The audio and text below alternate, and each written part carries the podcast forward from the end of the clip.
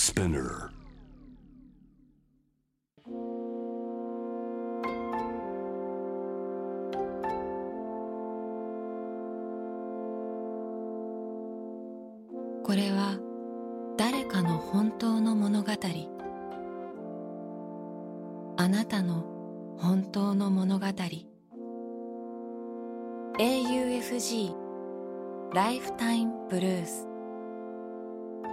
This program is brought to you by au フィナンシャルグループ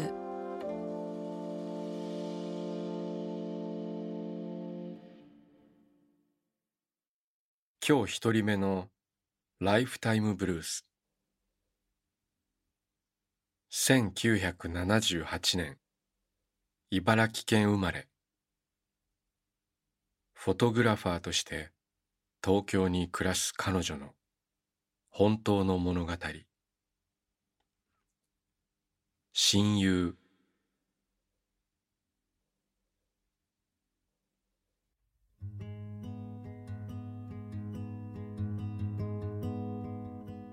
ある日中学時代の親友からヌード撮影をお願いしたいというメールが来た。親友だったが彼女とはもう10年以上会っていなかった。すぐにメールを返し自分のヌードについて思いがあれば教えてと質問したところ乳がんになり全摘出するから形として残しておきたいと返事が来た。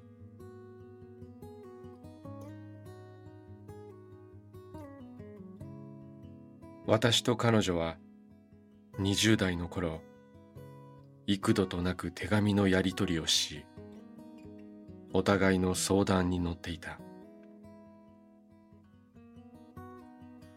私はフォトグラファーを志し厳しいことで有名な写真家のアシスタントをしていた。そこはもうそれまでの平凡な世界ではなかった。何をやってもうまくいかず毎日悔しくて泣いていた。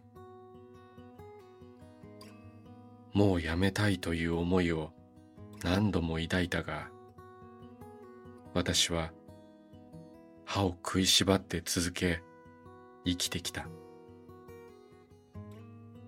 若い私には師匠とその世界しか見えていなかった。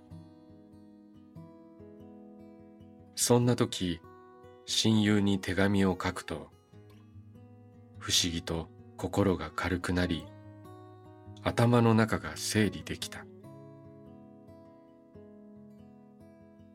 私の尻滅裂な文章を嫌がりもせずに読み毎回長文の返事をくれた。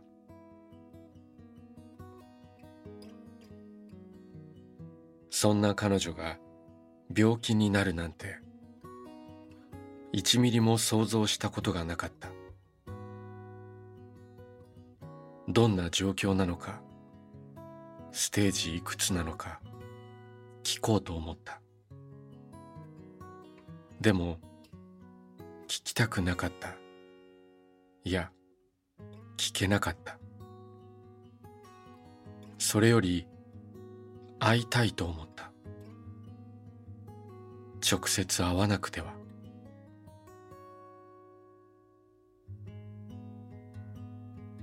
私は東京に彼女は新潟に暮らしている。中学時代私は転校生で新潟にいたのだ。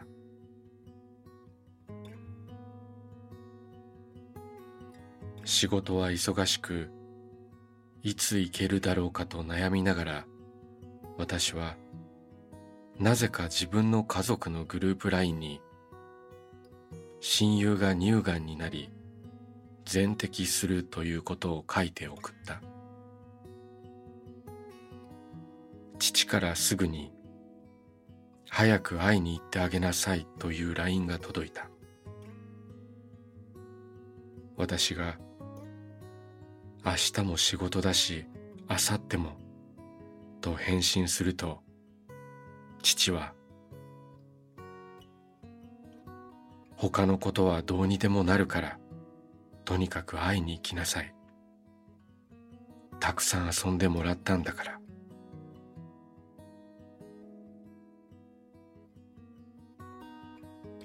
それで私は涙が止まらなくなった。この時初めて彼女が病気になって辛い思いをしていることを実感した。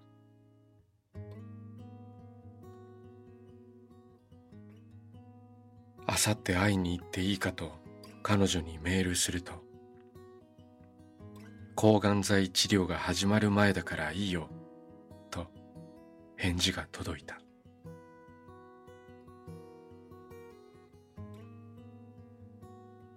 乳がんという病気について詳しく知らなかったので仕事の合間に調べていたらまたもや涙が止まらなくなってしまった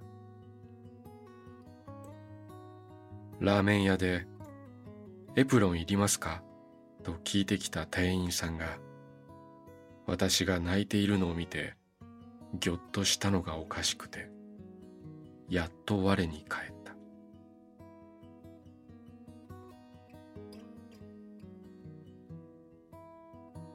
久しぶりの新潟は懐かしくて愛おしかった。私も彼女も40歳を超えている。でも中学の頃と何にも変わらない。久しぶりなのに何も変わらなかった。中学時代のくだらない話で二人で大いに笑い転げた。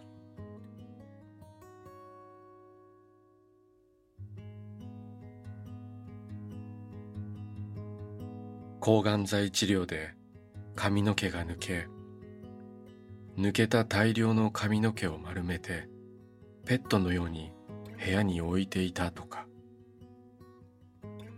病院にはおしゃれなウィッグがなくてネットで取り寄せ自分で好みの形にカットしてみたとか面白おかしく明るく振る舞う彼女。日帰りだったので時間はあっという間に過ぎた。新幹線の時間ギリギリまで目いっぱい遊んだ。駅の改札でぎゅっとハグをして新幹線に飛び乗った。座席に座った瞬間涙がどっと溢れてきた。さっきまで大笑いをしていたのに肩が震えるほど私は泣いた。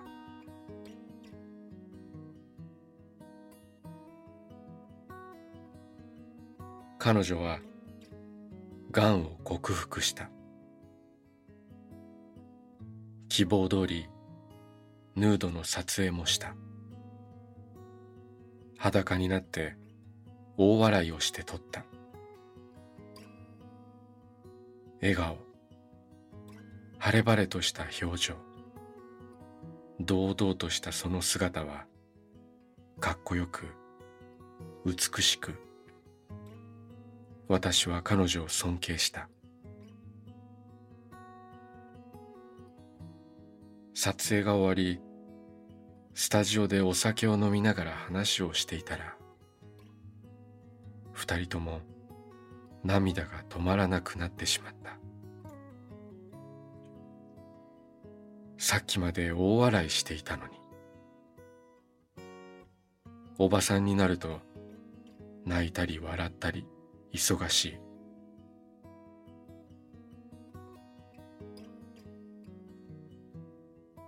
親友と再会できて今も一緒に笑い転げ一緒に泣けることがとっても嬉しい。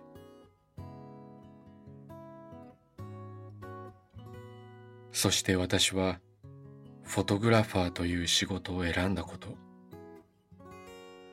人の思いを形に残せた自分を誇らしく思った。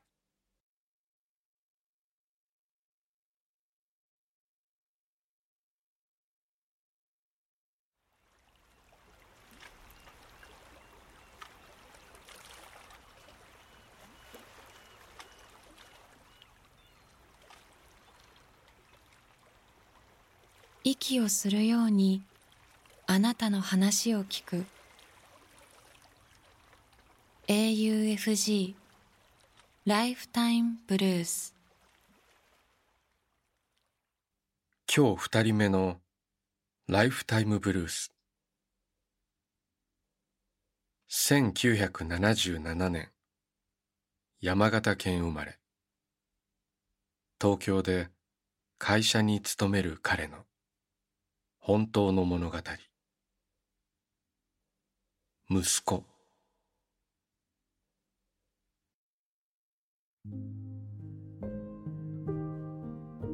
その日の朝は雨が降った後のどこか重苦しい空でした。僕らの手のひらほどの小さな息子が天に昇る日です。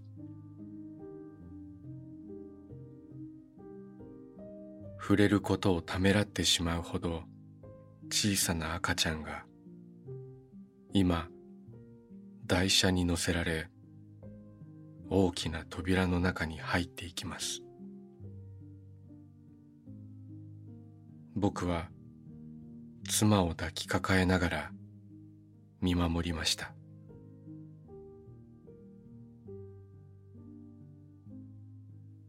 外に出ると今までの曇り空が嘘のような鱗雲の晴れ間が広がっていました。まるで空の入り口が開いたようでした。涙が止まらない僕に妻が小さな声でこう言いました。この空の写真を撮って。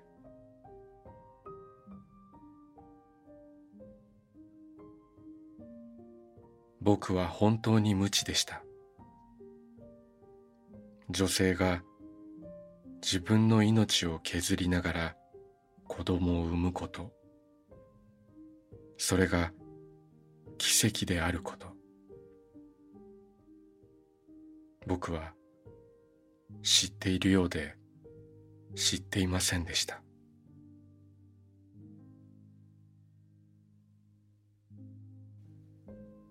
その日は午後から雲が広がり再び雨が降り始めました。それからしばらくの間雨の日が続きました。本当にあの日のあの時だけ青空が広がっていました。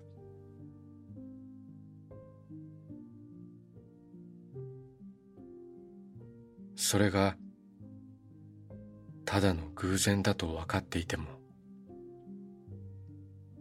僕らの最初の子供はあの青い空に登っていったんだなと思うと安心できました。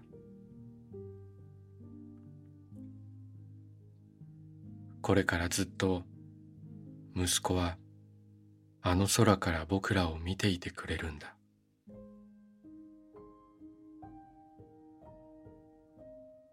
妻の体調はゆっくりと回復しました。そしてその後彼女はとても元気な二人の女の子を産みました。今毎日彼女に我が子に命に心から感謝しています。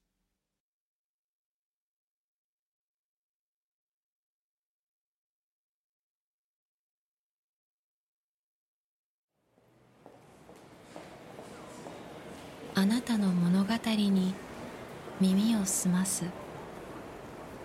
AUFG ライフタイムブルース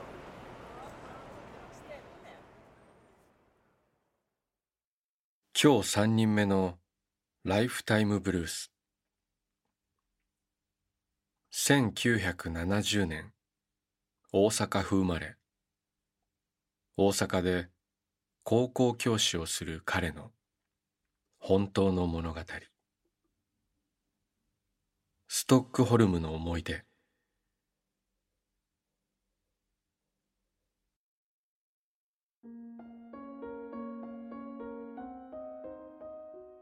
スウェーデンストックホルムを旅していた時のこと。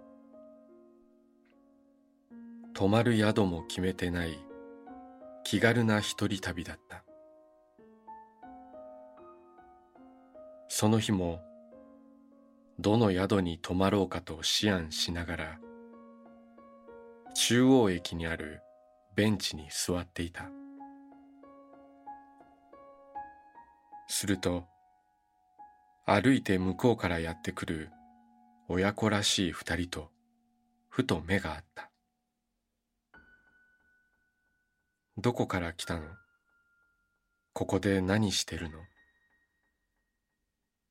聞かれた私は日本から来ていること。北欧を旅していることなどを伝えた。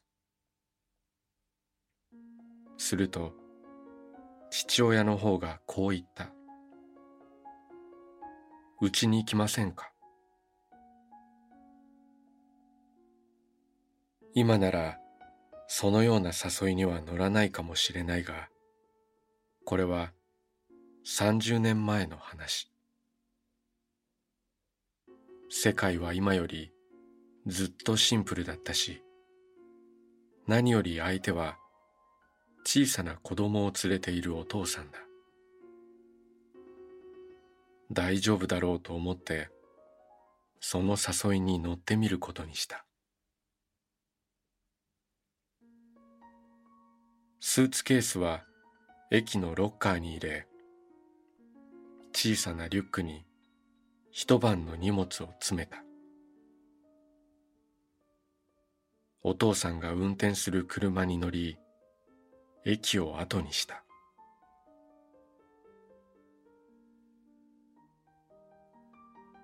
彼らの家についていろいろ話をした。お父さんはフィリピン出身。奥さんがフィンランド人。二人は東京に留学していた時に知り合ったこと。お父さんが東京でアルバイトをしていた時の友人の名が私と同じだったことなどなど。それは12月でその日はクリスマスイブだった。赤い帽子をかぶった二人の子供と一緒に私は写真に収まった。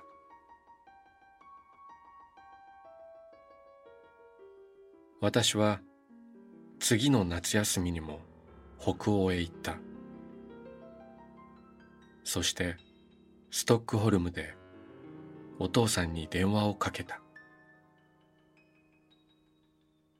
私が滞在している町の中心部までやってきたお父さんがこう言った。東京にいた頃のバイト先の友人だと思ったんだ。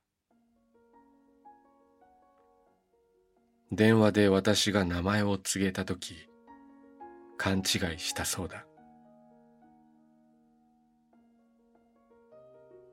一緒にバーで飲みながらこの7ヶ月間の出来事などを喋った。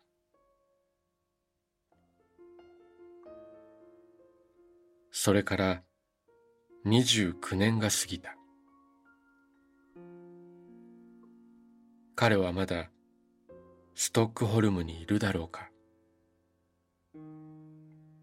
今電話をしたらまたいつかのアルバイト先の友人だと勘違いしてくれるだろうか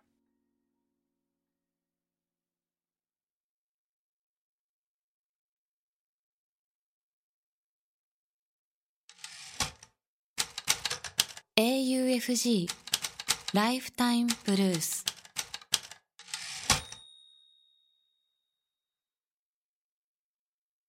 今日4人目のライフタイムブルース。1962年長崎県生まれ。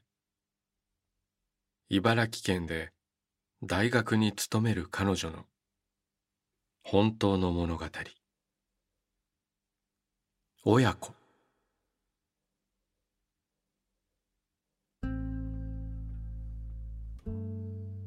雪の日の朝私は車に息子を乗せて家を出た。普段息子は家から自転車で大学に通っている。今朝は雪が降っているので車で送ってあげることにした。ちょうど人々の通勤時間だった。大きな交差点には渋滞ができていた。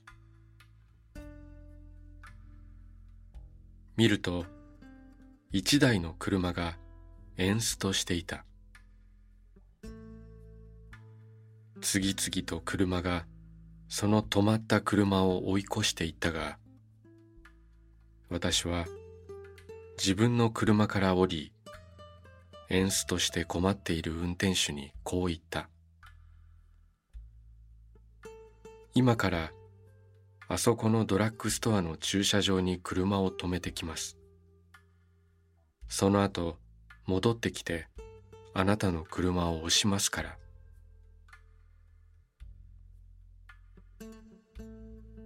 若い女性ドライバーは素直に、はい、お願いします、と言った。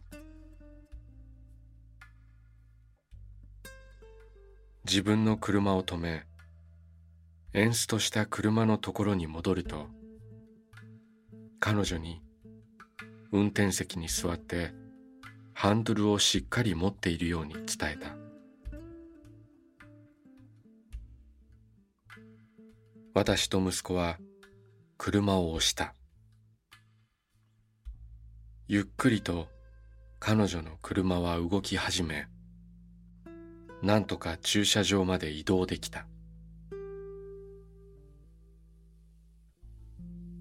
女性は車から出てきて、ありがとうございますと何度も頭を下げ、名前と連絡先を教えてほしいと言ったのだが、それは断った。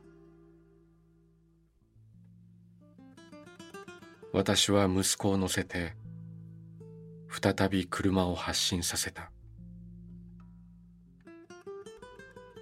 しばらく走っていると、頭にまだ白い雪を乗せた息子がおかしそうに笑った。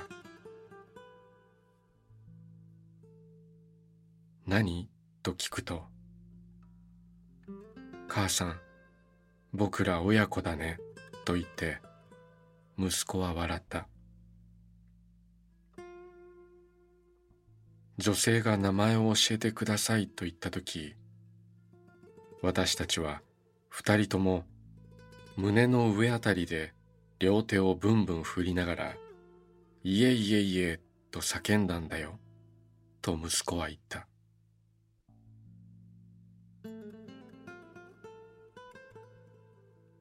もう何年も前の話だ。今朝、雪が降って思い出していた。そんな息子も来年父親になる。いつか息子も自分の子から僕ら親子だねと言われるのだろうか。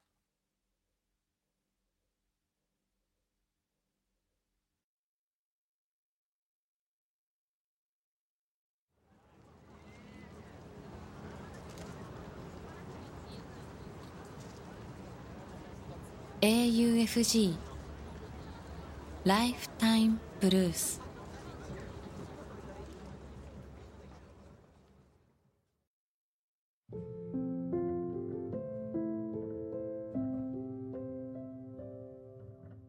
AUFG ライフタイムブルース」この番組では皆さんからのライフタイムブルース人生の物語を募集しています。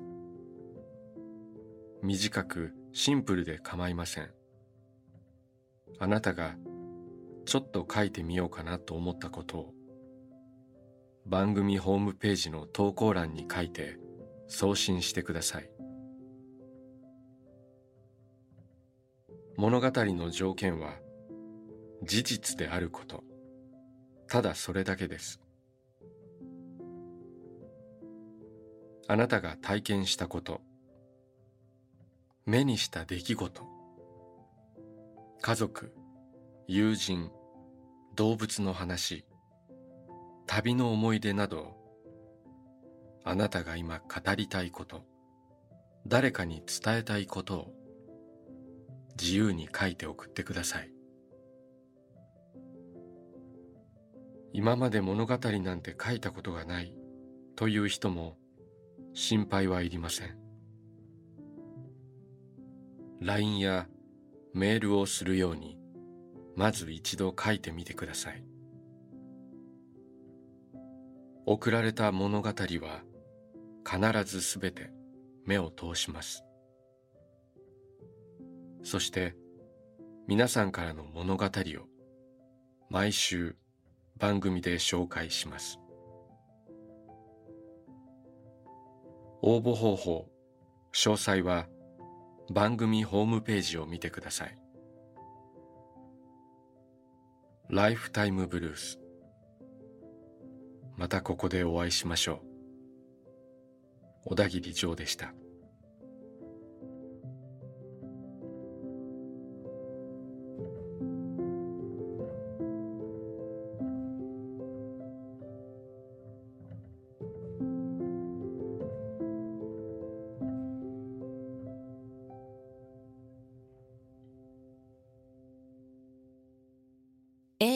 FG Lifetime Blues